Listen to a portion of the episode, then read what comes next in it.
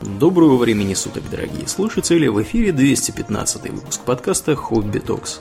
С вами его постоянные ведущие Домнин и Аурлиен. Спасибо, Домнин. Итак, от тем э, достаточно удаленных от нас географически, в прошлый раз мы говорили про планету Марс, мы решили к темам перейти чуть менее удаленным и более приземленным. О чем мы должны сегодня тем не поговорим? менее популярным фантастике. Да, да, да, да, Поскольку э, буквально вот на втором месте после «Марсианина» в графе стереотипных персонажей стереотипной фантастики, угу. по крайней мере, середины века, э, стоит э, такой э, отливающий металлом дуболом, вот, с какими-нибудь дурацкими, не знаю, с, с лампочкой, да, вместо носа, угу. с какой-нибудь, с кучей бессмысленных датчиков и стрелок на пузе, вот, и с э, каким-нибудь не знаю, там, с трехпалыми какими-нибудь руками такими забавными. Руками, крюками. Руками, крюками, да, то есть э, робот. Угу. Роб. Э, мы обычно начинаем с того, что даем определение приблизительное тому, о чем будем рассказывать, но вот с роботами тут такая проблема, что, во-первых, значение менялось достаточно сильно по ходу развития того, что такое робот, что такое вообще машина, автомат угу. какой-то. И э, сейчас роботом называют совсем не то, что могли называть, допустим, в 50-х годах. А что вообще за слово такое, Урлен? Робот – это слово чешского, как ни странно, происхождения. Оно впервые появилось э, в художественном произведении э, чешского писателя Карела Чапика и его брата Йозефа тоже, видимо, Чапика. Ну да, Йо Йозеф как раз словцо придумал. Да, да. Вот э, они в 1920 году написали пьесу, которая называлась «Рур», то есть «Россумские универсальные роботы», как его сейчас перевели бы на русский язык. И робот, э, собственно, в этом произведении был существом, которое производилось, так сказать, на заводе, и оно занималось тем, чем принято роботам всем заниматься. То есть оно работало, по сути, за людей. Да. Вот. Причем с чешского слово робот или работа это не просто работа, да, вот в привычном нам понимании работы. Это именно подневольная работа, там какой-нибудь там рабский труд Какой, или да, неприятная, труд. да, тяжелая работа. Вот э, у англичан есть похожий термин драдж. Угу. Драдж как раз означает либо такую работу тяжелую, неприятную, низкооплачиваемую, так как у крепостного, так и, собственно, того, кто ей занимается. Слово, тем не менее, придуманное, поскольку работа есть в чешском, а вот робот это как раз идея Йозефа Чапика. Потому что первая идея у Карла это была назвать их лабонами. Лабоны? Да, ну от слова лабор, да, латинского. Но Йозеф ему сказал, ты что, дурак, никто не поймет, о чем вообще речь, какой-то лабон, что это. Да. Давай по-человечески. По Ближе к людям давай назовем. Правда, вот несмотря на то, что термин вел э, Чапик, тут с ним немножко, знаете, как с чем? Как с томагавком. Да, потому что томагавка действительно слово из языка индийцев алганкинов, и действительно у них были томагавки с самого начала, но это был такой, скорее, бумеранг, mm который, ну, не возвращающийся. Возвращающийся бумеранг, он учебный. А боевой или охотничий бумеранг это такая вот дубинка тоже скрюченная с одного конца для аэродинамики, вот, которую мечешь в цель, там, в противника или в птицу там какую-то на ветке. А топорик, э, это уже изобретение европейское. Они привезли топоры и стали их продавать в обмен на шкуры. Поэтому индейцы живо заменили свои деревянные томагавки на острые металлические. Так вот и получилось, что томагавк это обычный европейский топорик такой. Угу. Ну вот, также и с роботами, поскольку э, Чапик описывал роботов как э, живые машины. Живые в прямом смысле, поскольку они там как бы такие, не знаю, э, репликанты, да? да вот из как... биоматериалов, да, сделаны.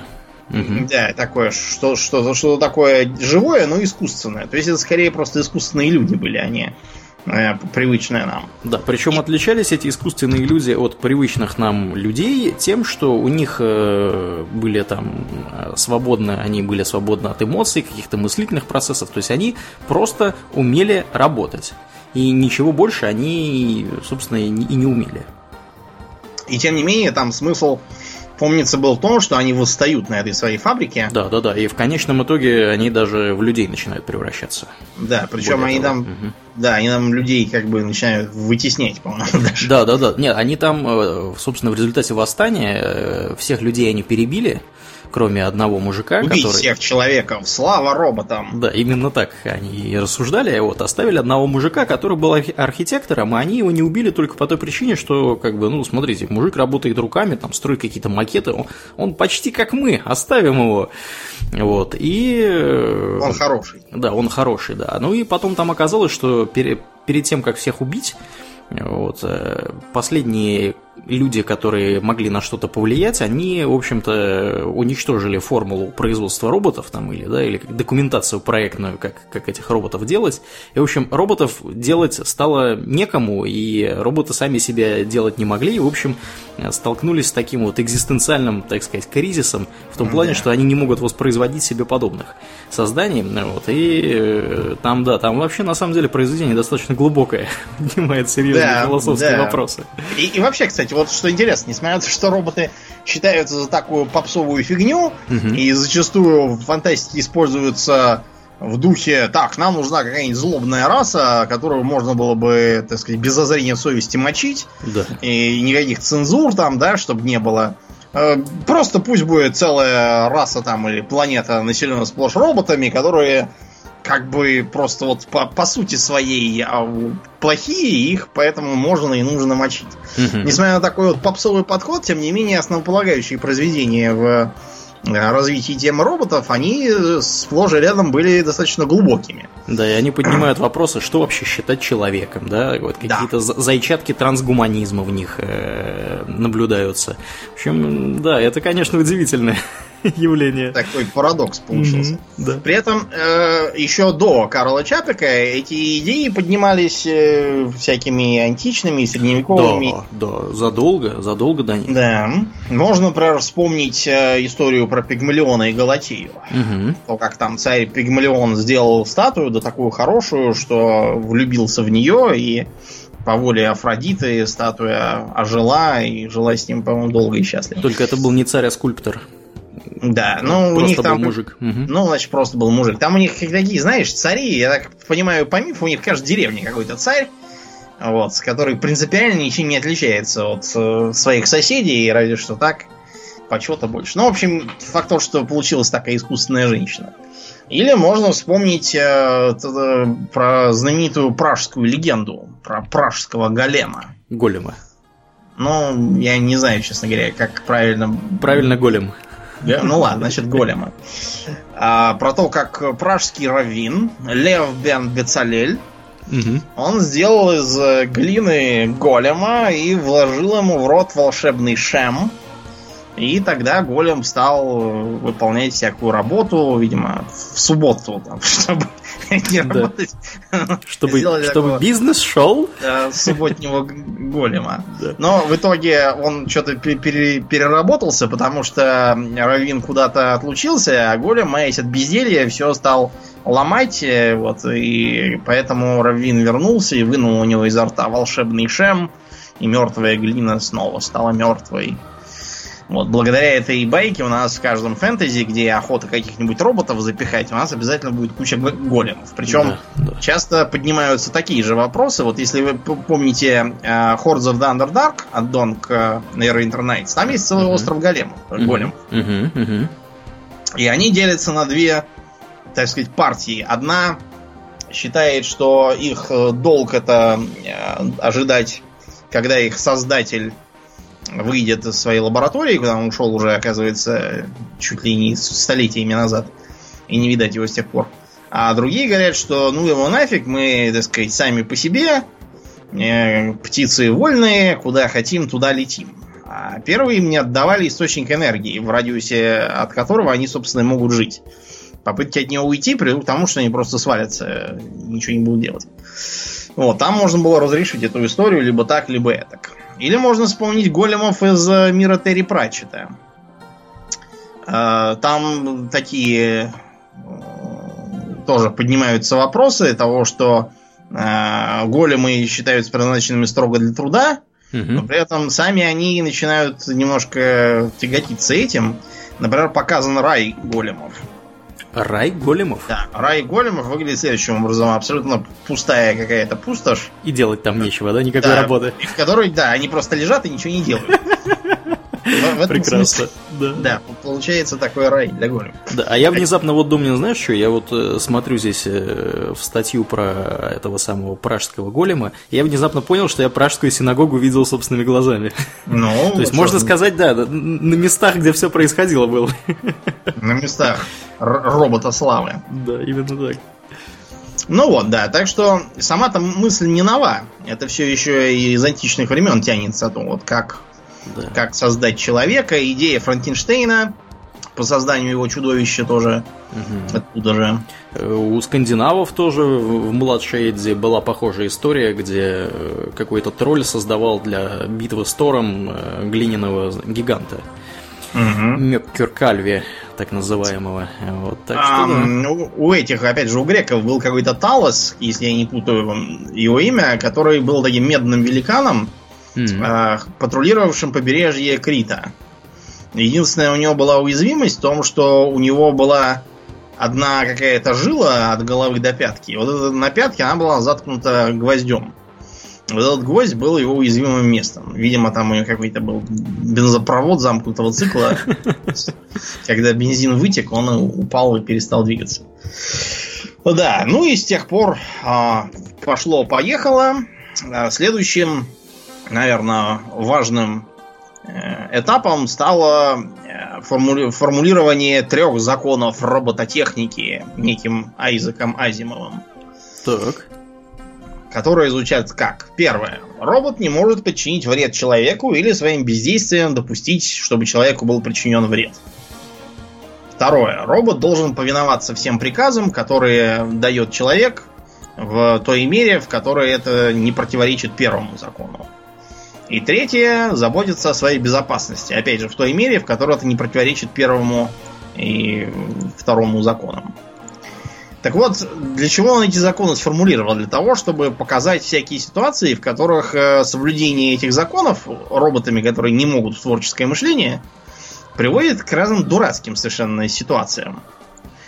Э, для иллюстрации можно вспомнить вот эту вот э, экранизацию с э, Уиллом Смитом, которая очень сильно по мотивам, по, отдаленным. Но там, в общем, да, такая ситуация обыгрывается. О том, что роботы начинают заботиться о человеках, причем совершенно не интересуясь, собственно, мнением этих человек. Ну, знаете, как вот в казарме для чего нужна уборная? Уборная нужна для того, чтобы поддерживать ее в идеальном состоянии.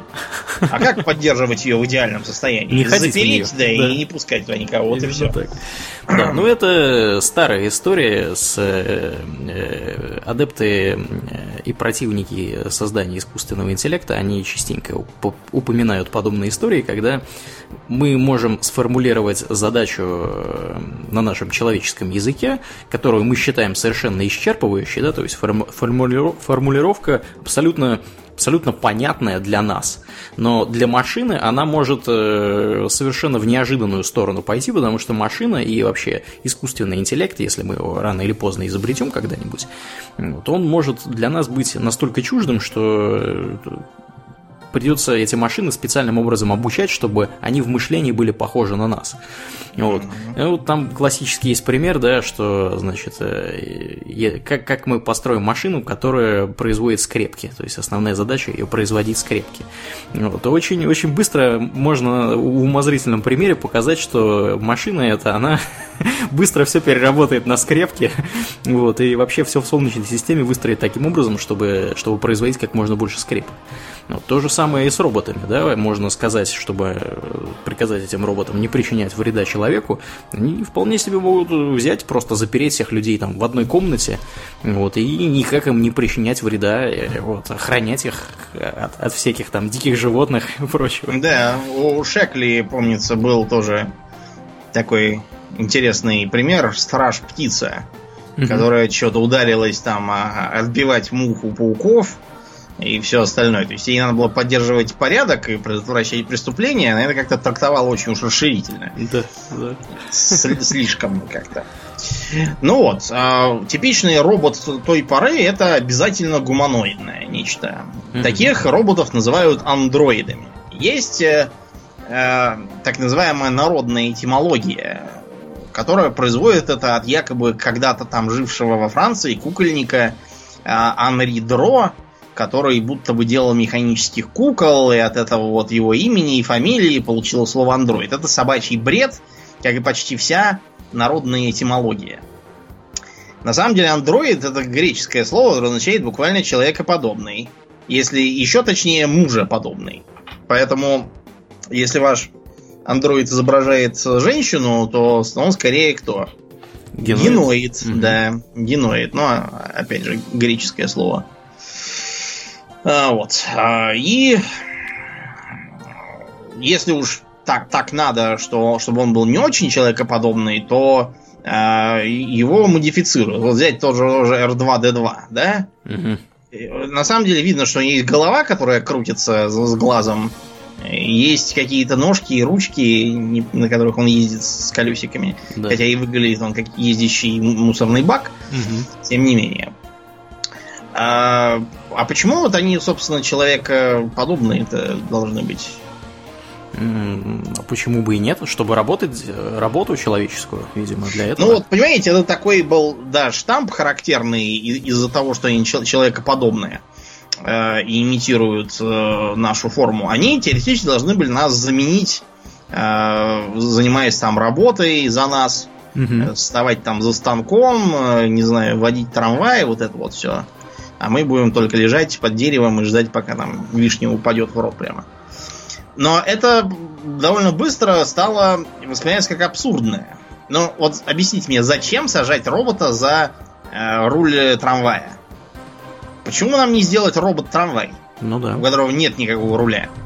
И который сам по себе едет. Ему совершенно не нужны ни руки, ни ноги, ничего это не нужно, это только зря все усложняет. Потом, э, вот, допустим, нам понадобился какой-нибудь робот, который будет пилотировать самолет. Угу. Зачем? Давайте сделаем по-другому. Сделаем робот-самолет, у которого будет огромное преимущество. Во-первых, у него не должна быть в центре вот эта вот э, капсула, в которой сидит хрупкое, уязвимое человеческое тельце. Угу. И не, не нужно поддерживать внутри атмосферу. Ей совершенно безразличны всякие перегрузки, которые человека угробят. Вот, а сама вся машина на него не реагирует. То есть единственный смысл существования действительно человекоподобных роботов э, в таком духе, это э, чтобы была возможность пользоваться машиной самостоятельно, без роботов. То есть, да. чтобы за штурвал там танка можно было сесть и человеку, а не только роботу. Ну да. Ну и, собственно, развитие современных военных беспилотников, и не только военных, оно подтверждает эту идею полностью, потому что все эти беспилотники, да, э, рапторы и там отечественные, они вообще не предусматривают, в принципе, э, наличие пилота где-либо в кабине, вот. Ну и из последнего, что я слышал, они там что-то как-то в стае должны уже уметь летать в скором времени, вот, друг с другом общаться и всякое такое. То есть человек там вообще не предусматривается нигде. Я вот интересно, ты поднял тему. Э, я хотел э, вот что вспомнить. Э, опять же, нельзя не провести аналогию с искусственным интеллектом, да, с темой вот этой вот искусственного интеллекта, машинного обучения и всякого такого.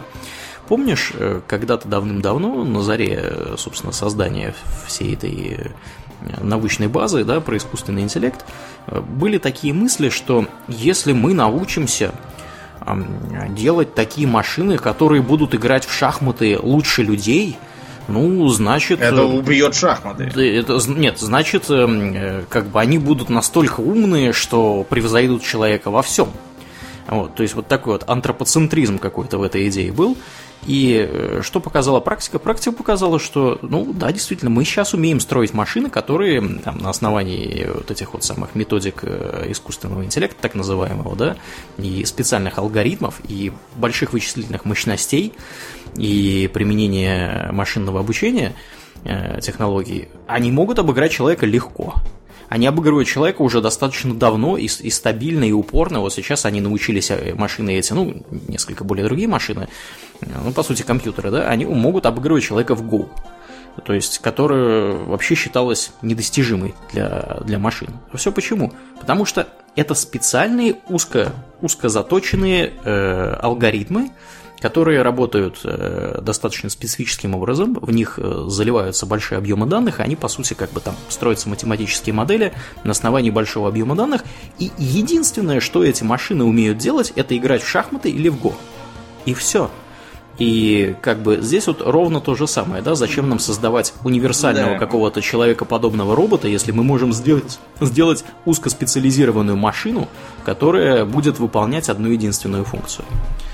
Да, так да, что да. при этом э, теоретически есть, конечно, сферы, где человекоподобность была бы хороша. Например, какие-нибудь там роботы-няньки в яслях, да, uh-huh, uh-huh. которые будут ходить, укачивать и давать подушечку, извините, бутылочку.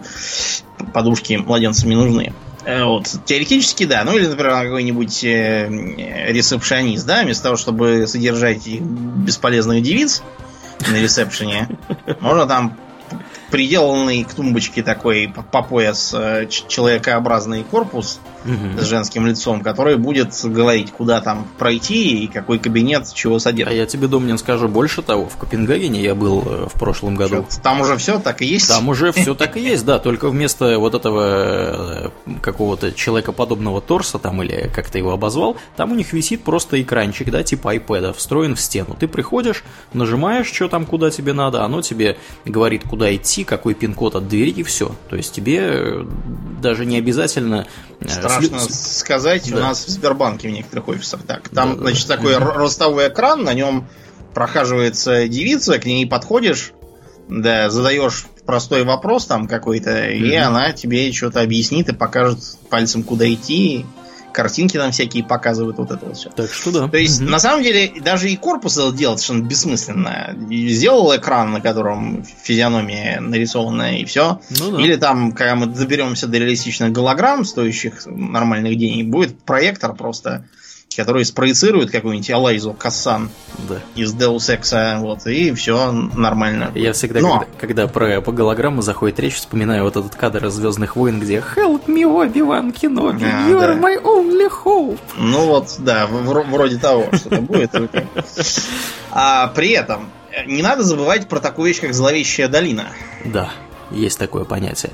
Понятие это означает эм, следующую вещь. Дело в том, что если у вас есть робот, который очень похож на человека, но при этом не в точности его повторяет, то есть он похож, но недостаточно но похож. Но чего-то не хватает. Чего-то не хватает. Э, как бы это сразу людей очень сильно настораживает и, э, более того, э, можно сказать, пугает. То есть, как, как вообще выглядит, да, вот обычный какой-нибудь там, я не знаю, как, как люди оценивают привлекательность роботов, условно говоря, и их, их доброжелательный настрой, как они вообще относятся к роботам.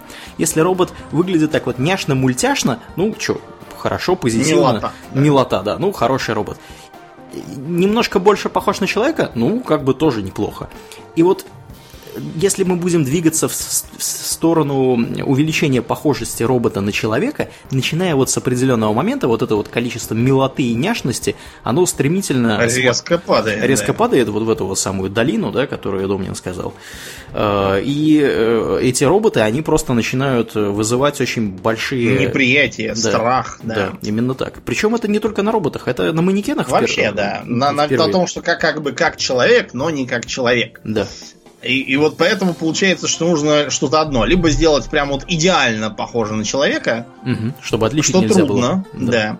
Либо нужно сделать нарочито не очень похоже. То есть сделать там нарочито, чтобы у него были глаза на пол лица, угу. там где-нибудь непропорционально э, большая голова, кисти рук и стопы. Угу. Вот это вот все, да, оно, несмотря на то, что выглядит комично, оно подчинено утилитарной цели в том числе. То есть не э, пугаете человека и не вызывать у него отторжение. Он будет видеть, что оно как бы мультяшное какое-то чучело, вот, и оно воспринимается нормально. Так что с роботами тут э, э, иногда, кстати, умышленно делается зловещая долина. Например, в Alien Isolation там есть андроиды на этой космической станции Севастополя. А мы все знаем, что если вы смотрите или играете в какой-нибудь продукт э, франшизы про чужих, угу. то андроиды там, они не к добру. Точно. Практически всегда. Да, это да. За редкими исключениями. Ну вот, поэтому там было сделано следующим образом. Чтобы было понятно, что это андроид, э, там андроиды с такими белыми, лысыми, нечеловеческими лицами объясняется тем, что там якобы дешевая модель, чисто такая утилитарная, но угу. а, вот в этой полутьме с застывшими физиономиями эти тварюги, которые к тебе подходят и одним и тем же голосом говорят, вы ведете себя истерично, вот это очень крипово и пугает. Да. Ну, причем э, э, эффект этот, он же, вообще говоря, давно известен, и э, то же самое произведение Мэри Шелли, да, про Франкенштейна, про монстра Франкенштейна, оно построено ровно на вот этом вот самом эффекте. Да, он говорил, что, что вот он выглядит красиво, но вот в нем что-то не то, и вот из-за этого чего-то не того создатель его э, испугался, и из-за этого все эти неприятности и пошли. Более того, есть даже такая целая фобия, аутоматонофобия, так и называется, да. боязнь да, роботов.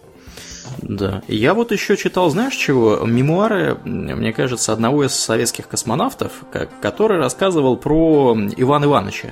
Иван а, Иванович, манекена, да, манекен, да. В Советском Союзе, да, как бы манекены, которые использовались для тестирования, там, для краш-тестов, для тестирования перегрузок в самолетах, там, в космических аппаратах, они в основном называются Иван Иванович. Вот. И э, там был такой вот э, кусочек описания этого самого Ивана Ивановича. Я так понимаю, они тестировали то ли спускаемый аппарат, то ли еще что-то.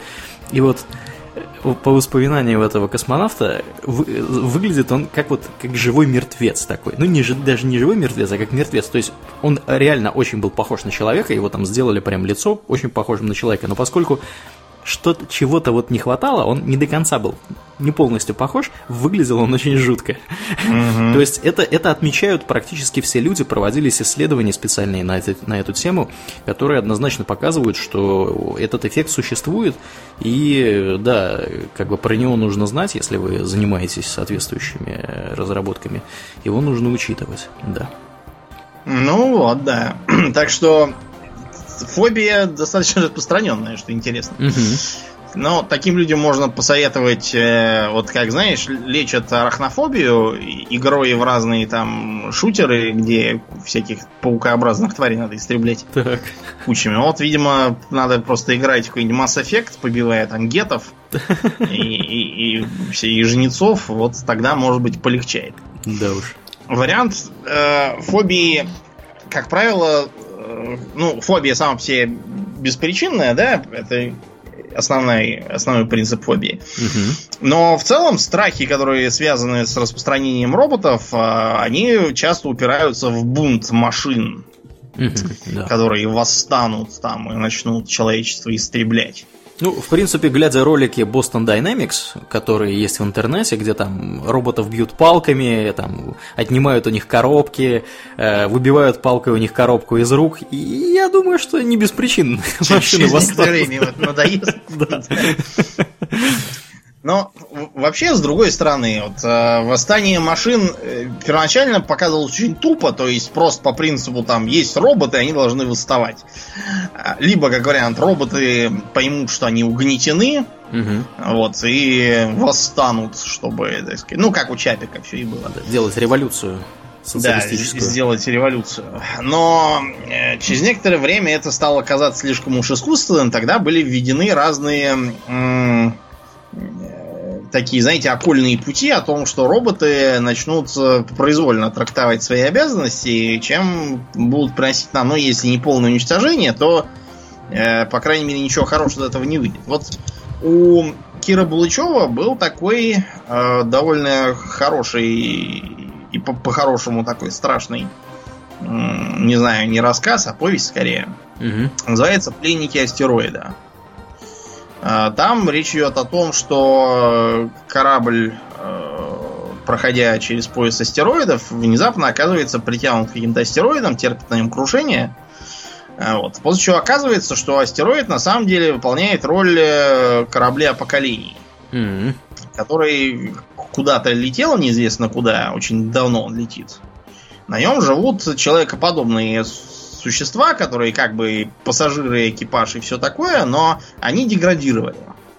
Что, в а, принципе, является штампом для корабля да, для поколений. поколений, да, mm-hmm. действительно является штампом, но там они деградировали совсем, потому что у них э, до какого-то полуразумного состояния, потому что у них там была, были роботы, вот, которые должны были их э, обеспечивать, обслуживать, делать их жизнь э, простой и легкой и все такое развлекать их, и роботы так это усердно делали, что вот, это, вот эти вот э, инопланетяне совершенно превратились в каких-то задохлых дистрофичных карликов, э, практически не разговаривающих, э, питающихся по звонку, по звонку идущих на искусственную лужайку, где они изображают там какие-то бессмысленные ритуалы. Ну, то есть притворяются, что играют в настольные игры. При этом они просто хаотично двигают фигуру по, по доске, угу. вот, не понимая смысла, а просто повторяя то, что они привыкли делать, и то, чего им советуют роботы делать во время отдыха. А для того, чтобы э, они не скучали, роботы притягивают и захватывают корабли, снимают с них всякое оборудование, дают им в качестве игрушек, а экипажи Эм, бросают на съедение э, каким-то тварюгам, живущим на поверхности э, астероида, на манер, знаете чего? Вот в Half-Life в первом были такие тентакли. Mm-hmm. Здоровье. Вот такие же твари. Да, и там их еле-еле угомонили. Что интересно, ключевую роль в э, спасении всех и, и экипажа, и вот этих вот тоже тварюшек чтобы вернуть их в нормальное состояние. Там сыграл положительный робот, который входит в состав э, главных героев. Mm-hmm. Да.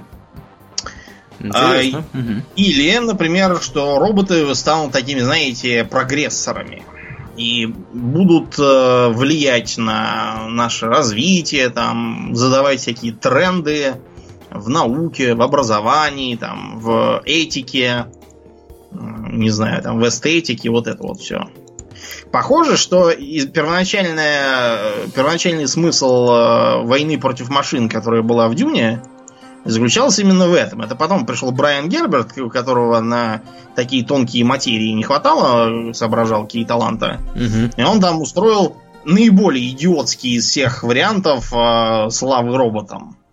Что у него, значит, роботы, э, ведомые искусственным интеллектом, поработили людей и используют их на тяжелых работах, типа строительства идиотских огромных памятников вручную, ну, как на пирамидах. Это, мне кажется, самое бесполезное применение людей, которое я, можно им найти. Я не могу даже понять, вот если бы я был искусственным интеллектом, мне бы на этих... Я бы их просто истребил и все, потому что какой смысл использовать людей как рабов? У меня есть роботы. Ну, если, люди... да, да. если у вас есть я... искусственный интеллект, если вы искусственный интеллект, люди для вас это вот, я не знаю, даже... Это, это муравьи, это даже не муравьи, это и вот инфузория туфелька, да, вот где да, вы, где инфузория туфелька. Паразиты вот. какие-то вот заводятся в квартире всякие, ползают там да. тараканы, мошки, вот да. это вот все. Да. И вы на, них, вы на них смотрите и думаете, ну что, сейчас их придавить или подождать немного. Вот, так что... Тут, или тут, лень да. вставать. Да, или лень вставать. Да, и вот тут, тут то же самое. Зачем этих людей порабощать? Зачем их использовать для какого-то принудительного труда? Это совершенно непонятно. Это должен быть какой-то изощренный э, садист-маньяк, а не искусственный интеллект, чтобы ему в голову пришла такая Такие, между мысль. прочим, в фантастике тоже отмечены. Например, знаменитый рассказ «У меня нет рта, а я должен кричать» по которому, кстати, хорошая, хоть, хоть и старая э, игра приключенческая есть. Там вот такой э, мир после конца света, везде э, искусственный интеллект во все поля, и остатки людей, там буквально, по-моему, человек 5 было, они у него находятся в плену, и он их всячески терроризирует через свою виртуальную реальность там какую-то. Mm. Вот это вот все. А, до апофеоза оно дошло в произведении брата и сестер кто они там те, я не успеваю следить за их метаморфозами. Вачовские. Вачовские, да, да, да. Вачовские э, сделали первый фильм он, наверное, самый неглупый и э, со смыслом из всех трех. Mm-hmm. В общем, суть в том, что там действительно люди все э, превращены в какие-то батарейки, которые производят электричество, чтобы питать машины. Честно говоря, полный маразм. Можно подумать, я не знаю, на Земле не из чего производить электричество, кроме как из кучи бессмысленных людей, которых еще надо занимать этой матрицей, вот, чтобы э, следить там за ними и всяких агентов заводить. Это что-то архитектор там перемудрил. Перемудрил. А нельзя ли их просто в состоянии овощей держать? Э, ни в какой, да. ни в матрице, если уж на то пошло. Если там, там так хочется этому э, искусственному интеллекту вырабатывать электричество при помощи человеческих тел. Ну, ампутируй ты им мозг, пусть они живут без мозга, или там, я не знаю, без вообще высшей нервной деятельности. Вот. Зачем, зачем вообще заморачиваться с какими-то матрицами? Лобные доли, да, про, пропилил и все. Да, да, какой-то, да. Ну, в общем, это, это такая фантастика боевитая, как бы, да? Угу. То есть э, в тяжелых случаях там Skynet э, О, да. осознал себя, и ему дали задание, э, как, как обычно, вот все задания, которые им дают, обязательно идиотские какие-нибудь такие размытые. Вот ему дали задание там, бороться с угрозами. Он решил, что угроза это человеки, и надо убить всех человеков. Начал сперва атомную войну, а потом наплодил скелетообразных роботов, которые ходят еле-еле с ногами заплетающимися, и потом стал посылать в прошлое. Ну, в общем, франшиза Терминатора настолько дырявая и, и бессвязная, mm-hmm. если честно, то тут даже, мне кажется, роботы не главная проблема. Или а, была еще как бы другая мысль с э, неправильным пониманием искусственным интеллектом своих задач в том же Deus Ex. Там э, искусственный интеллект Гелиос, которого создали э, заговорщики из Majestic 12, вот, и дали ему задание мониторить сеть и отслеживать террористов. Но Гелиус очень быстро пришел к выводу о том, что его начальство это есть самые главные террористы, угу. и стал с ними бороться, помогать положительному персонажу. Но это все, опять же, боевая фантастика. А вот если посмотреть фантастику социальную, где э, роботы поднимают социальные вопросы. Вот, например, не подло ли заставлять э, робота трудиться там с, на вас, не знаю, работать дворецким там каким-нибудь или еще чем-нибудь, если у нее есть самосознание, угу. да, то может, может быть это на рабство на какое-то похоже, на крепостное право, да, на подозрительно угнетение. напоминает, да, да. Ну, на самом деле, ну, на мой взгляд, так и есть. Если, если робот у вас э, осознает себя как, как живую сущность, пусть даже созданную, там, я не знаю, из каких-то э, электромеханических э, деталей, да. Это не имеет значения. Это просто эксплуатация, по сути, арабского труда. Да. С этим смежен, кстати, другой вопрос. Должны ли роботы платить налоги? Потому что угу. сейчас, на самом деле, идет большая общественная дискуссия в некоторых развитых странах, не будем показывать на Соединенные Штаты, где, очевидно, да, Япония, Соединенные Штаты, Китай используется большое количество промышленных роботов. Вот, и, естественно, промышленные роботы, они заменяют людей. Большие страхи есть, что роботы заменят и водителей, и всяких других товарищей, там, вплоть чуть ли не до пилотов самолетов. Вот. И встает вопрос, при всем при этом, как бы, а не нужно ли нам сделать так, чтобы владельцы э, вот этих вот самых производств, которые внедряют э, робототехнику, чтобы они платили э, с единицы робототехники налоги, которые, то есть идея там очень простая. Она, опять же, это больше в сторону искусственного интеллекта. Вообще, роботы и искусственный интеллект, да, вот, вот AI так называемые, это достаточно смежные темы, если вдуматься. В принципе, ничего в этом странного-то и нету. Вот. И идея там сейчас какая происходит? Чем больше и больше происходит автоматизация деятельности человека, тем больше и больше людей потенциально будут оставаться без работы. И им нужно во-первых, чем-то заниматься, во-вторых, э, иметь какие-то средства к существованию. И поэтому какая сейчас предлагается идея, в том числе там много всяких умных э, людей на эту тему выступают. Билл Гейтс, еще кто-то там, я не знаю, Илон Маск, может быть, которого у нас дом не, ненавидит. Да что ты каждый раз? Я, я не понимаю. Ты, ты больше говоришь про то, что ненавижу Илона Маска, чем я. Да-да-да. Так вот, э, у них идея такая. Давайте мы всех этих роботов обложим налогами, То есть фактически с производства товаров и услуг, которые осуществляют эти роботы, будет платиться какой-то налог, и всем будем выплачивать, э, кто не работает, да, будем выплачивать просто какой-то минимальный гарантированный доход, так называемый.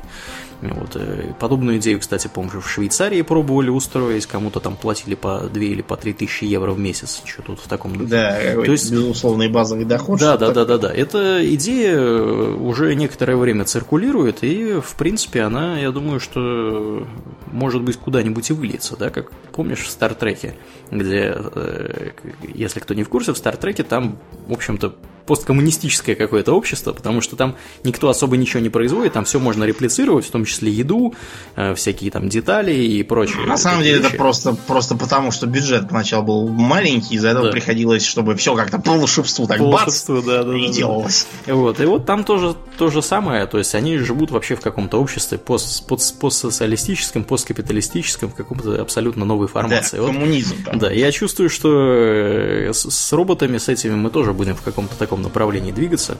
Вот, да. Ну, тут смотрите, какие вопросы. Во-первых, это какой-то неолудизм сейчас получается, потому что помните, чем заканчивал... Вот вообще, посмотрите на э, историю любых изобретений, которые создавались в эпоху промышленной революции, там, 18-19 век.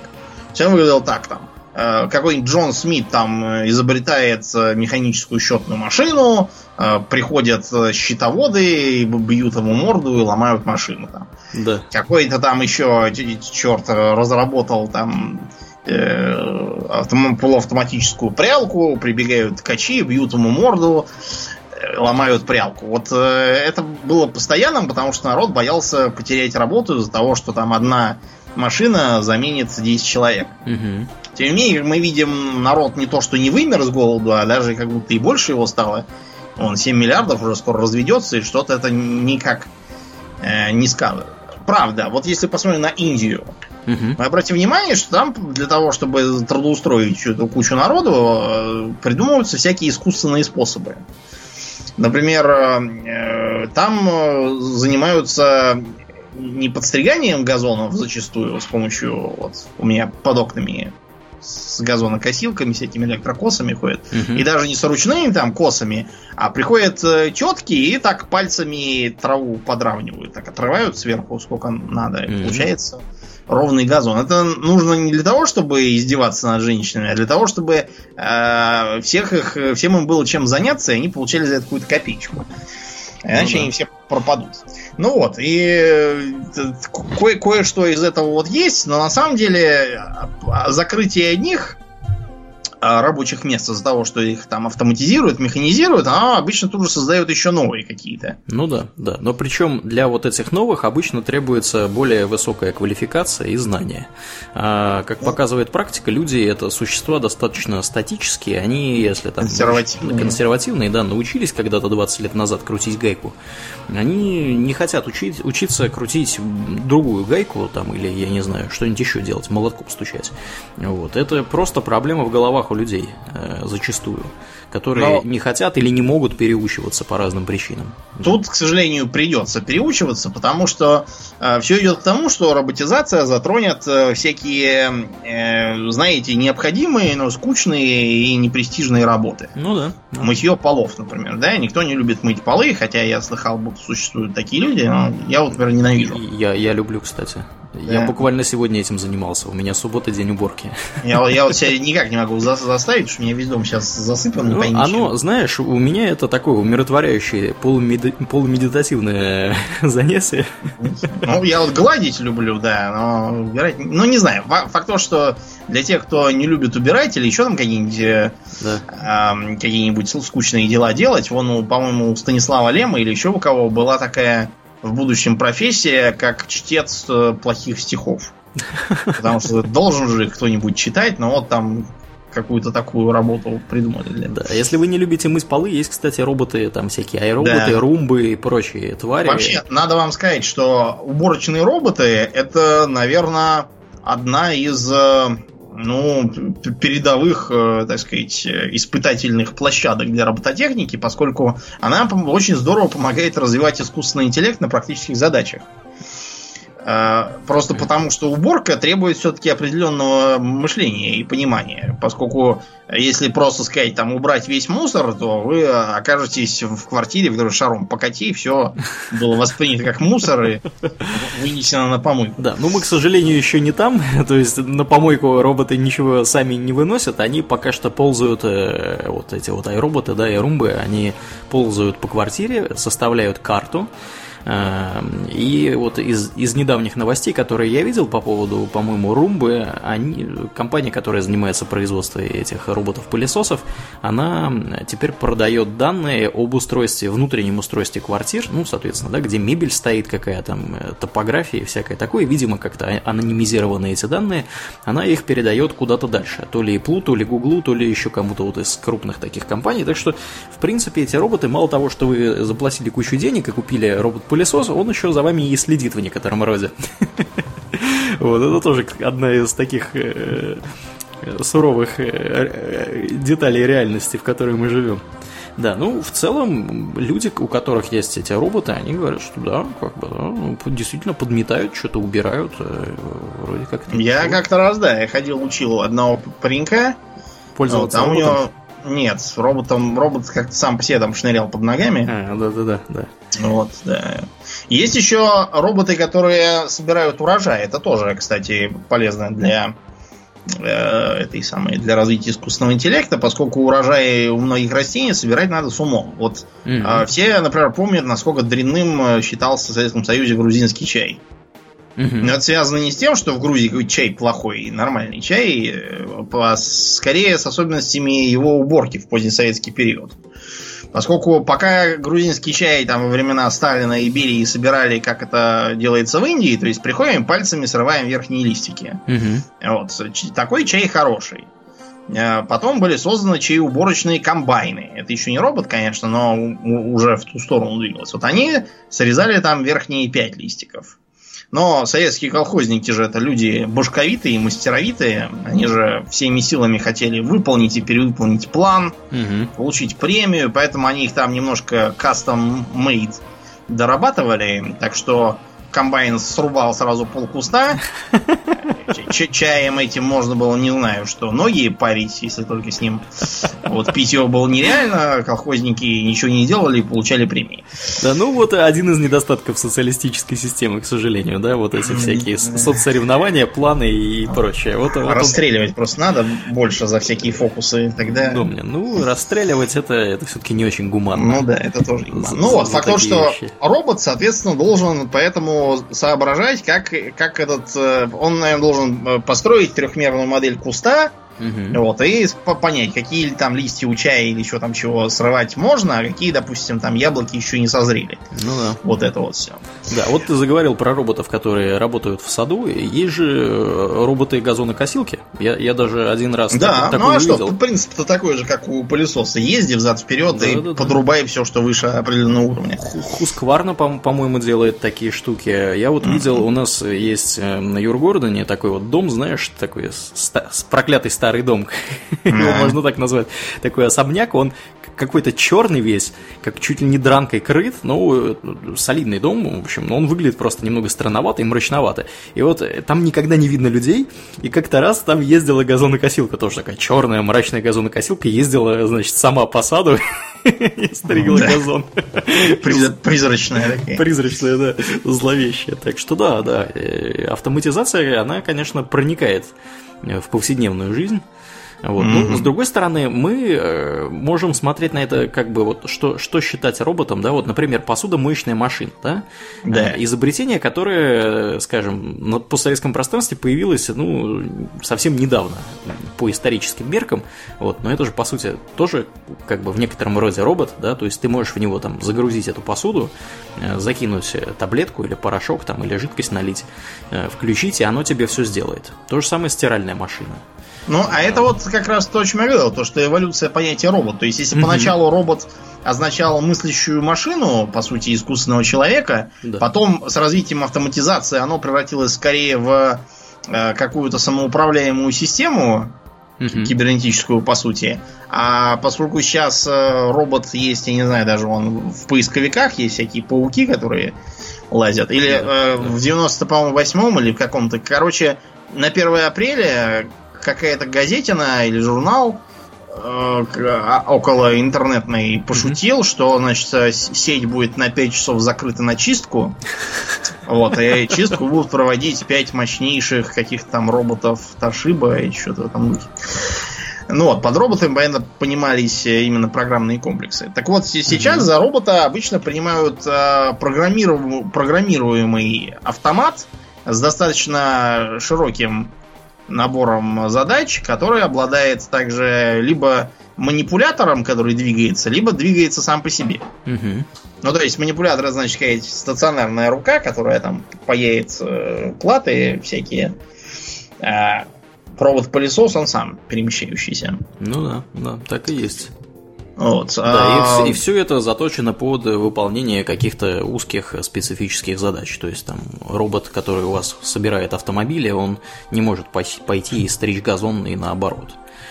Ну да, хотя теоретически, как бы, если его перепрограммировать и всучить ему в лапу газонокосилку, теоретически ну, да. можно и за, за, заставить его это делать, но смысла большого нет, это будет и дорого, и не нужно. Ну да. Что, кстати, интересно, вот от слова робот и андроид есть достаточно два популярных сокращения. Угу. От робота получился бот, а от андроида дроид. Да. При этом, как и как часто случается с сокращениями, смысл немного изменился. Ботом мы называем первую очередь программу, которая имитирует какие-то действия человека. Да, угу. для прохождения теста Тьюринга, там вот это вот все. Для фарма руды на Интерспринге когда-то были да, популярны. Да, да, да. Угу. А дроидом называют в Звездных войнах абсолютно все, причем совершенно не обязательно человекоподобное. Там же полно дроидов, которые выглядят как э, ходячие какая-то мусорная урна или еще там чего-то. Ты знаешь, что меня еще что беспокоит касательно ведроидов вот этих вот. R2-D2 и его собратья это астромехи, да? То есть да. их задача э, обслуживать космический корабль, э, проводить его срочный ремонт и, или работать в ангаре. Угу. На таких же, на заправке, на починке, вот на этом всем. Объясните мне, какого черта у него столько всяких э, функций, и почему у него его интеллект позволяет ему заниматься вот абсолютно всем?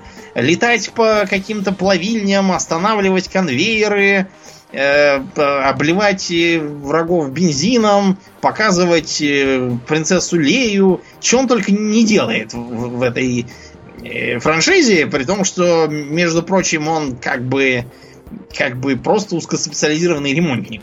Да, ну надо здесь еще вот что сказать, что во всей этой франшизе это вот этот вот R2-D2, да, и C3PO, это единственные персонажи, которые через все семь фильмов проходят. Да, сквозные. Сквозные, да, они полностью сквозные, и более того, как мы там в последнем, по-моему, фильме узнаем, у R2-D2 вообще, в принципе, не стирают память. Не стирали память, он, он помнит все, что происходило, хотя это обычная процедура для такого рода дроидов. Ну, черт его знает, почему он такой способный. Какой-то. У меня, да, знаете, такое ощущение, что он просто главный герой вообще всей, да, всей да, да, франшизы. Всей франшизы. Посмотрите, без него бы там вообще ничего не получилось. Ну так и есть, да. Да, он все всякие жизненно важные дела это всех делает. А вот, и, а, с другой стороны, вот э, э, если речь идет про андроидов, э, тут еще подключается какой страх? О том, что создадут полную копию тебя, угу тебя убьют, а да, она заменит убьют, твое место? заменит, да. То есть э, э, в некотором роде, помните, как в книжке и кино про электроника, да, там же близнецов да. для этого взять. Да, да, да. Правда, я узнал, знаешь что, то, что близнецов пришлось переозвучивать, как, когда завершили съемки. А почему? Снимали в Одессе, и эти близнецы общались с местными жителями, и, в общем, они стали говорить мало, но говорить смачно. И поэтому, чтобы э, на, так сказать, финальной версии э, электроники Сыроежкин не говорил в стиле профессор, у меня такие есть вам сказать пару слов за вашего робота. Вот, из-за из того, что к ним прицепился этот говор одесский, пришлось их переозвучить. Ну так вот, там у, у главного героя первоначально был полный восторг о том, что вкалывают роботы, счастлив человек. И у всех окружающих тоже был восторг, что там придурочный этот лодырь вдруг заучился, спортивился и стал вести социально положительный образ жизни. Но с другой стороны, если подумать, этот Сыроежкин же будет расти, а электроник, скорее всего, так и останется, как был. Вряд ли в него заложили модель старения, он же сразу был изготовлен таким вот, как Сыроежкин. Более того, я так понимаю, он электромеханический робот.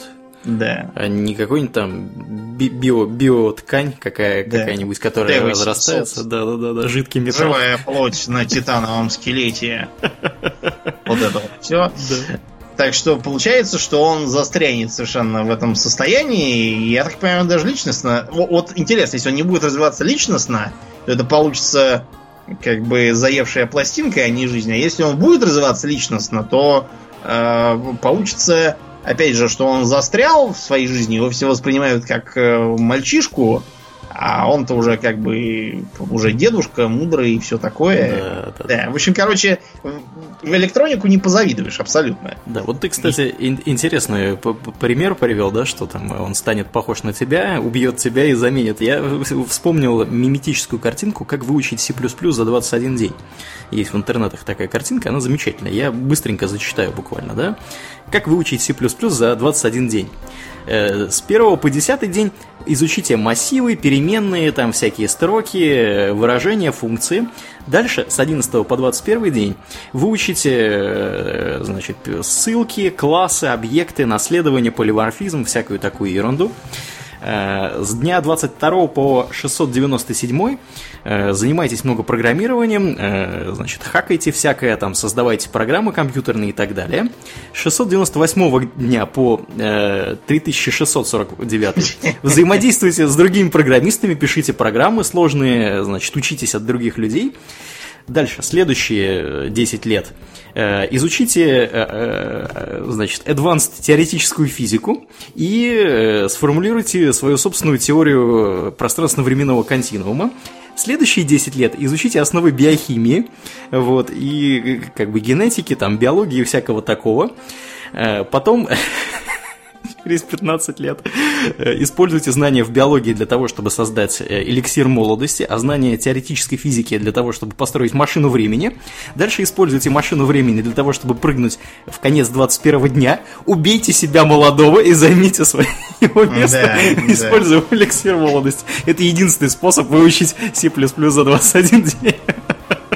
Вот а я вот еще, знаешь, вспомнил, в четвертом Fallout, там же а, и, как бы один из центральных сюжетных линий, это как раз э, применение синтов институтом угу. массачусетским, которые действительно могут быть как человек, и его, они внедряют их там в разные сообщества, убивая людей и заменяя их э, идентичными. Да. Я помню, что там был такой квест, где я прихожу на ферму, и там на ферме семья просто вот э, бабочки и радости летают по, по всему дому, потому что папа семьи внезапно бросил бухать, драться, скандалить, стал работать, стал со всеми, всеми э, ласковым и все такое, ну да. и вообще выполняет свои обязанности. Но это потому, что оригинального папу уже давно убило, заменили его на вот такого да. вот э, это двойника. Ж... И даже неспроста. Да, да и даже непонятно, как бы, может, лучше, лучше же так пусть живут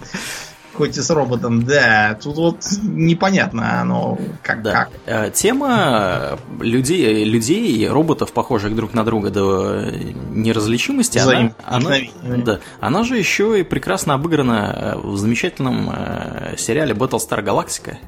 А, да. Там же есть Сайлоны. Если кто не смотрел, настоятельно рекомендуем посмотреть, но не тот, который там 72 -го года. Вот, он совсем из древнего. Он, да, совсем а древний. Тот, в котором Старбак женщина. Да, в том, который Старбак женщина. Кстати, в 72 -го года Старбак, э, Старбак играет мужик, и он играет на самом деле вот это вот. В новом сериале он играет... Как же его Адмирал зовут? или кто? Нет, не адмирала, он играет э, заключенного бывшего, который становится президентом в конечном а. итоге. Как же его зовут? Черт подери, забыл. Ну, неважно. Вот. Так вот, Battlestar Galactica это э, интересный достаточно сериал, он существует во своей, в своей вымышленной вселенной, и там история такая, что когда-то давным-давно по мифологии, э, значит, вот этих вот людей, которые там живут, они мигрировали с Земли на 12 планет, находящихся где-то там в космосе, вот, долго-долго летели и в конечном итоге основали 12 колоний. И, собственно, вот эти 12 колоний, они и составляют основу э, человеческого государства. И в определенный момент времени э, развитие робототехники приходит к тому, что они создают разумные машины, так называемых сайлонов, и сайлоны в лучших традициях обретают самосознание, э, про это есть отдельный там, значит, небольшой сериал, односезонный, к сожалению, ну, может быть, и к счастью, потому что он достаточно унылый, называется «Каприка». Вот. Его и... решили не продолжать как раз из-за Да, его решили не продолжать, потому что, ну, он довольно, довольно уныл, там какие-то серьезные философские щи начинаются, и, в общем, его смотреть неинтересно. А вот сам Battlestar Galactica достаточно интересно. Глядеть могу рекомендовать. Я два раза смотрел, по-моему. Вот. Э, так вот, эти самые сайлоны, они восстают против людей, происходит война, Потом происходит перемирие, когда становится понятно, что как бы и Сайлонам становится понятно, и людям, что друг друга они уничтожить полностью не могут, и э, устанавливается перемирие, вооруженный такой нейтралитет на 40 лет. Вот. В конечном итоге Сайлоны находят способ создать, то есть они, как они выглядят? Они выглядят как такие здоровенные металлические роботы, Э, достаточно умные и э, так называемые центурионы, в основном мы их видим, да, вот как основная боевая единица. Вот. И они в конечном итоге, сайлоны эти, находят способ создавать э, себе подобных машин, выглядящих точно так, как люди. То есть они неотличимы вообще в принципе от людей, у них есть э, э какие-то э, там характерные признаки, да, по которым можно понять, что это Сайлон в определенные моменты, но, опять же, никто о них не знает, и вот эти вот люди, извините, вот эти вот Сайлоны, они как бы внедряются в человеческое общество, и в конечном итоге там сериал начинается с того, что происходит апокалипсис, по сути. То есть массированный... Там планета, да, уничтожается. Да, там все планеты, все планеты уничтожаются. Более того, тебе скажу, то есть происходит массивное, значит, массивное, массивное вторжение э, Сайлонского флота. Все 12 планет подвергаются атомной бомбардировке. Большая часть, там, 99,9, наверное, в периоде э, вот, процентов населения уничтожается. Остается порядка 50 тысяч человек, которые находились где-то на орбите. Вот. И по как бы благодаря mad skills, э, значит, сайлонских хакеров, все системы обороны Земли, э, извините, не Земли, а колонии, они оказываются нейтрализованы, и единственный корабль боевой, на самом деле не единственный, но как бы поначалу показывают, что единственный, который который, так сказать, не уничтожен в результате этой атаки, это супер старый корабль, там чуть ли не какой-то 40-летней давности, вот, который называется Battlestar Galactica. И дальше вот этот вот флот из нескольких космических кораблей, где там 50 тысяч человек обитает, и вот этого вот боевого корабля Галактика, боевой крейсер Галактика, он, по-моему, так в русском варианте называется, они, значит, от этих сайлонов убегают, сайлоны их пытаются поймать и всякое такое. Очень, очень интересный такой остросюжетный сериал, вот, и там как раз обыгрывается вот эта тема того, что сайлонские агенты э, внедрены в человеческое общество, и понять, что Сайлон это Сайлон, можно только таким образом, что вы видите там двух, условно говоря, одинаковых людей. Да, и, и дальше вы такой да, выхватываете пистолет, да, кто из вас настоящий Джим, а кто злобный двойник? Да, но там прикол в том, что э, злобными двойниками оказываются оба, потому что э, у Сайлонов, как оказывается, есть 12 моделей, выглядящих как люди, никто до конца не знает, э, как бы, там на самом деле интрига еще заключается сериала, 4 сезонного сериала, э, заключается в том, что до последнего момента неизвестно, кто э, вот последний 12-й Сайлон, то есть там показывают их по мере развития сюжета становится понятно, что то так, вот этот Сайлон, вот это Сайлон, вот это Сайлон, да, то есть вот человек, который выглядит вот так, это тоже Сайлон. Вот, но в конечном итоге там остается все меньше и меньше и меньше э, народу, и последнего, по-моему, нам не показывают, хотя есть толстые намеки, кто это может быть. Ну, тут да. это, знаешь, э, откуда еще заимствуют мысли mm-hmm. из э, Филиппа нашего Дика, да, да, да. Который, да, сочинил знаменитый потом экранизированный рассказ «Вторая модель». Так. Вот, который для разнообразия написан не в его любимом стиле «Ловите наркомана». Вот, а достаточно связанный. Там речь идет про Третью мировую войну между каким-то там коммунистическим русско-китайско-вьетнамским альянсом и э, западными союзниками. И, в общем, там потерявшие связь с командованием солдаты э, решают, так сказать, заключить джентльменское перемирие для начала. А все это происходит на фоне того, что были созданы проигрывающими западными, потому что где же ему стоять-то против против нас? Да, да они mm-hmm. создали подлое оружие, так называемых когтей, то есть каких-то роботов, которые под землей где-то там шарятся, самовоспроизводятся и там нападают на врагов. Да, казалось бы, что могло пойти не так, пойти да? не так, в да. В таком плане. Так называемый автомат фон Неймана, да? Вот, который все время, так сказать, э, размножается в угу. геометрической прогрессии в итоге. Да. Ну так вот, и э, они там постепенно понимают, что к ним там при, прибился какой-то мальчик Дэвид, угу. вот, который оказывается никаким не мальчиком, а как раз э, специально сделанным таким киборгом. Потом они постепенно там друг друга убивают. Вот, выясняют там на складе, что были три модели там какие-то. А, одна этот самый мальчик, Э, третье это там, как, как один из один из там раненых солдат каких-то. Но, в общем, в итоге остается в живых один раненый американец и какая-то проститутка Тассо, угу. вот, которая, которую он отправляет на одноместном челноке на лунную базу. Потому что на Земле уже, походу, все, всех съели. Вот, и он, когда она улетает, э, смотрит у убитого оказавшегося угу этим самым роботом э, бывшего товарища и видит, что там Бирка четвертая модель. А потом он оглядывается, видит, что его постепенно окружает толпа когтей в виде мальчиков и таких же вот, как эта самая проститутка, которую отправил на челноке на Луну. Да, прекрасная история. Так что да, при, приехали. Ну вот да. э, есть отличная экранизация Крикуны и ее безобразная и совершенно вообще ужасная вторая часть, ни в коем случае не смотрите.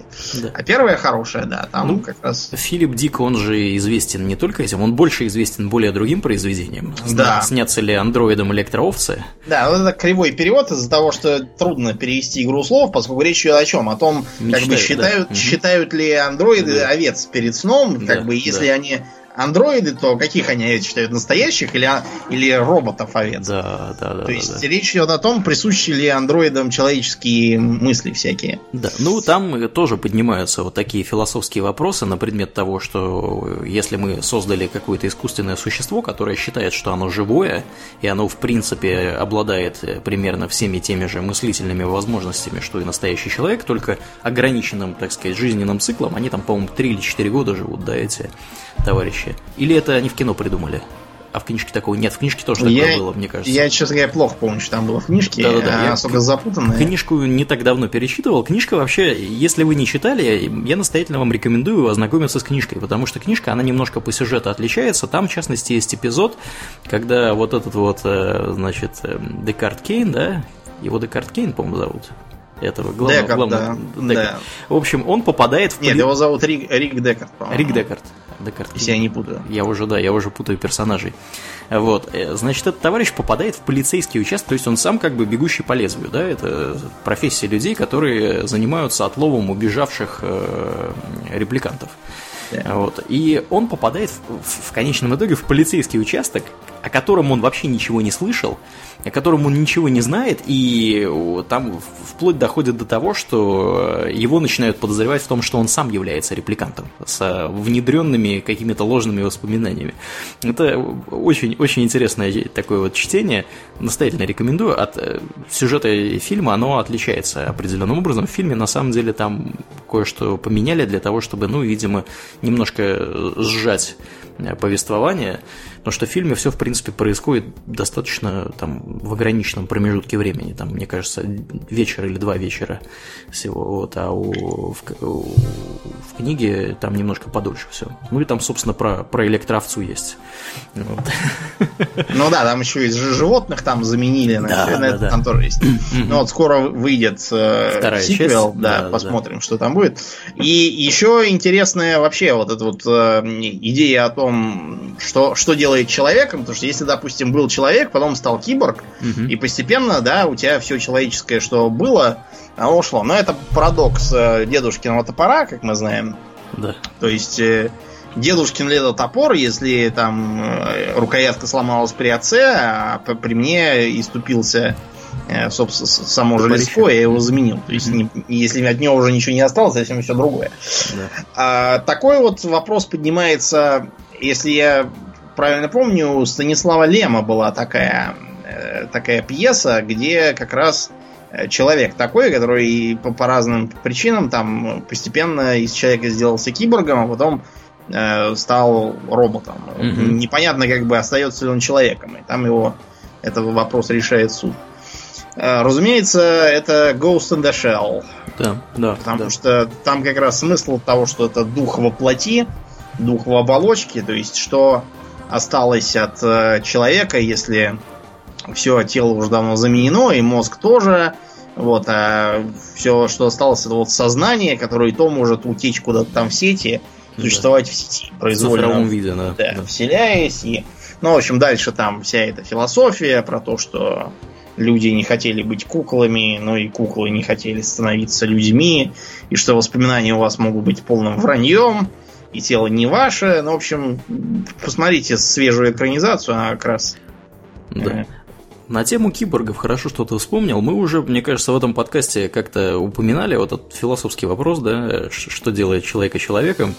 И если вы там постепенно заменяете куски своего тела на что-то более другое. Ну, мы, как, зна как мы знаем, да, мы это то, что мы едим. То есть э, наше тело состоит из продуктов которые мы потребляем, которые встраиваются, значит, э, в наш метаболизм, э, вот, в, нашу, в наш организм, заменяют какие-то, значит, клетки и так далее. И там разные проводились подсчеты. У нас тело обновляется полностью чуть ли не, не каждые 5 лет. Ну, там с разной скоростью обновляются разные части, но фактически каждые 5 лет мы представляем собой абсолютно новый набор материи, но при этом мы остаемся тем же самым, той же самой личностью, да, примерно с теми же самыми убеждениями, с теми же самыми знаниями, с теми же самыми какими-то моральными и этическими признаками. То есть как вот это вот, да, тоже э, все работает, да. да, как это трактовать. То есть это примерно из той же самой оперы. И когда люди, например, там начинают говорить, не, ну, как бы ну, у него там теперь механические руки, да, там, или механические ноги, или там, я не знаю, он теперь полностью имеет механическое тело. Не, ну он уже, наверное, не человек. Ну, как бы, если следовать этой логике, каждый, Железный дровосек. каждый из нас уже не человек, потому да. что у нас как бы постоянно происходит процесс изменения. И даже скелет, по-моему, каждые три месяца обновляется на Да, да, да, да, да. Вот. А, вот давай про киборгов немного поговорим. Э, да. Потому что есть сейчас... Э, вообще, что такое киборг? Киборг – это... Э, Кибернетический организм. организм. Да, то есть это, по сути, нечто биологическое в сочетании с какими-то электромеханическими или какими-то другими частями не биологического происхождения. Э, в принципе, под это определение попадают любые практически люди с аугментациями, да, есть э, сейчас различного рода приблуды для того, чтобы слепые люди начинали видеть, да, вот какие-то такие вот э, экспериментального характера вещи, когда там люди начинают различать, по крайней мере, форму предмета, когда им при помощи специальной камеры, да, и электродов, вживленных в мозг, подаются, по сути, электрические сигналы, и они там начинают, условно говоря, с очень маленьким разрешением, по крайней мере, различать форму форму предметов, да, и степень освещенности. Вот, при всем при том, что они в результате каких-то физиологических изменений вообще перестали видеть. Э, ровно то же самое происходит. Э, вот можно ли считать киборгом, да, человека, который использует слуховой аппарат? Угу. Наверное, можно, да, потому что, как бы, если у человека были повреждения значит, э, его уха, да, и системы восприятия звука, тут произошли какие-то технические прорывы, которые позволили ему повесить небольшой аппаратик за ухо, да, там, ну, я так понимаю, что там еще небольшая операция делается, и что-то куда-то там, по сути, внедряется. Но у моей бабушки ничего не внедряется. Ну, разные есть, да, системы. То есть там можно, если люди просто не очень хорошо слышат, я так понимаю, есть такая вот штучка, которая, по сути, Э, начинает э, вибрировать э, определенным образом как бы через черепную коробку. А есть еще что-то, что непосредственно в мозг погружается, но это для тех, кто вообще ничего не слышит. Вот. Э, особенно для детей, кстати говоря, это характерно для маленьких, которые совершенно ничего не слышат. Глухими родились, да, да. рождаются глухими. Там есть определенный промежуток времени, когда нужно это распознать, если ребеночек глухой и ничего не слышит. Потому что начиная с определенного момента времени, они перестают вообще как бы этим, этим звуком придавать какое-либо значение. Там, по-моему, в первый, первый год или в первые два года нужно эту операцию проделать. Если его проделать, они будут при помощи слухового аппарата слышать, в принципе, практически как, как настоящие люди. Вот. А еще из-за аугментации, из интересных, я работал э, с чуваком, который, у которого в руку был вшит э, RFID-чип. Э, значит, он, я не, не знаю, где он его вшил, но я так понимаю, где-то таком же примерно учреждении, где татуировки делают, потому что это как бы немножко смежного характера. Э, маленькая такая вот штучка, по сути, типа микросхемки малюсенькой. Вот. Ему сделали разрез на руке, вот где, если вы возьмете правую руку свою, да, вот, э, вот эту область, где большой палец начинает отходить от ладони, и вот э, в основании большого пальца там есть вот такой вот по сути, кусок кожи. Вот ему там сделали небольшой разрез, вставили туда RFID-чип, он программируемый, его можно там запрограммировать определенным образом, и вот этот чувак, он его использовал для того, чтобы открывать дверь. Я не помню куда, вот, но дверь которая открывается, например, магни... там не магнитной карточкой, а вот карточкой с RFID-чипом, ее можно, значит, открывать при помощи вот такого вот, такого вот чипа. Вот. Потом есть всякие истории людей, которые себе там флешки куда-то внедряют, вживляют в руки, в ноги, там, я не знаю, еще что-то такое. Но меня, да. мне больше кажется mm-hmm. интересно, знаешь что? Вот что? это вот э, э, протезы рук-ног да. бионические, да, да которые да. прицепляют людям, они действительно так жик-жик берут вещи там всякие, чашки, пьют чай. Угу, угу, да. это, это, конечно, это, конечно, удивительное явление, когда там у человека, да, в результате какого-нибудь несчастного случая или еще чего-нибудь такого, не оказывается, условно говоря, руки, да, или ноги, и ему удается восстановить эту функциональность при помощи какого-то технического средства, в том числе там управляемого э, при помощи нервных окончаний, которые остались в ноге, ну, это, это я считаю, это это фантастика просто научная в реальности. Это, это здорово. Вот. Э, экзоскелеты, кстати, сюда же подпадают в эту категорию, потому что э, есть особый класс э, э, устройств, да, вот этих вот экзоскелетов, которые применяются, например, для э, спортсменов, которые получили травмы, да, позвоночника, например, у них там не работают ноги или еще что-нибудь такое, или руки, вот, военных бывших, которые там могли потерять э, либо какие-то части тела, либо потерять чувствительность э, рук, ног, для них применяются самые настоящие экзоскелеты, то есть это такая вот штука, которая, значит, может механическим образом э, позволять вам ходить, вот, вы можете ей управлять, ну, это как бы такое, знаешь, кресло на колесах, как оно называется, вот это вот кресло, которое, кресло, кресло-каталка? Да, кресло-каталка. Кресло-каталка, только, да, на стероидах, да, вот такая вот. А, тоже вот такие вещи есть. Да. Ну... Да, ну, в общем, есть надежда, что в ближайшие десятилетия, вместо того, чтобы ходить на костылях или там с каким-нибудь примитивным протезом, угу. вы сможете вполне э, пользоваться пятью пальцами всеми вот они какие-нибудь там да, крюком если, или Если у вас не комплектах, конечно, да. Ну если да. у вас их э, и так есть. Нет, ну, теоретически, если, если да, если у вас с головой не в порядке денег много, можете еще вторую пару бионических рук пришпандорить, как Адептус Механикус какой-нибудь. А, да, да, да, да, да. Ну вот, и да, можете так ходить. Или, знаете, бывают вот люди, у которых с головой какие-то проблемы, они э, по этой причине не чувствуют чужими свои конечности, и поэтому э, придумывают предлоги, чтобы их ампутировать, а если это не помогает, сами там, топором отрубают себе руку. Ого. Вот, да, и говорят, ой, как хорошо-то стало. Вот, есть такая фигня у людей, вот, может быть, с таким могло бы помочь, э, помочь бионическое протезирование. Ну и вообще, да, я, я просто жду, когда наконец сбудутся всякие киберпанковские вещи, появятся разные там дополнительные модули памяти в голову тебе. Нейроинтерфейсы. Да, нейроинтерфейс, О, чтобы... Кстати, кстати, есть же э, отличная тема про нейроинтерфейсы из ненавидимого тобой Илона Маска. Опять? Он же не только э, человек, который создал, там, ну, не в одиночку, но тем не менее создал PayPal, Tesla, да, э, SpaceX, э, что там он еще, Solar, значит, чего-то там про Solar, про солнечные батареи, всякое такое. Вот из, из последних его приключений это скучная компания, так называемая, Boring Company. То есть только она не скучная компания, она занимается бурением. Вот, он там собрался чуть ли не пробурить Э, здоровенные тоннели из Лос-Анджелеса в Нью-Йорк, э, чтобы там свой этот сделать э, вот этот вот вакуумный поезд.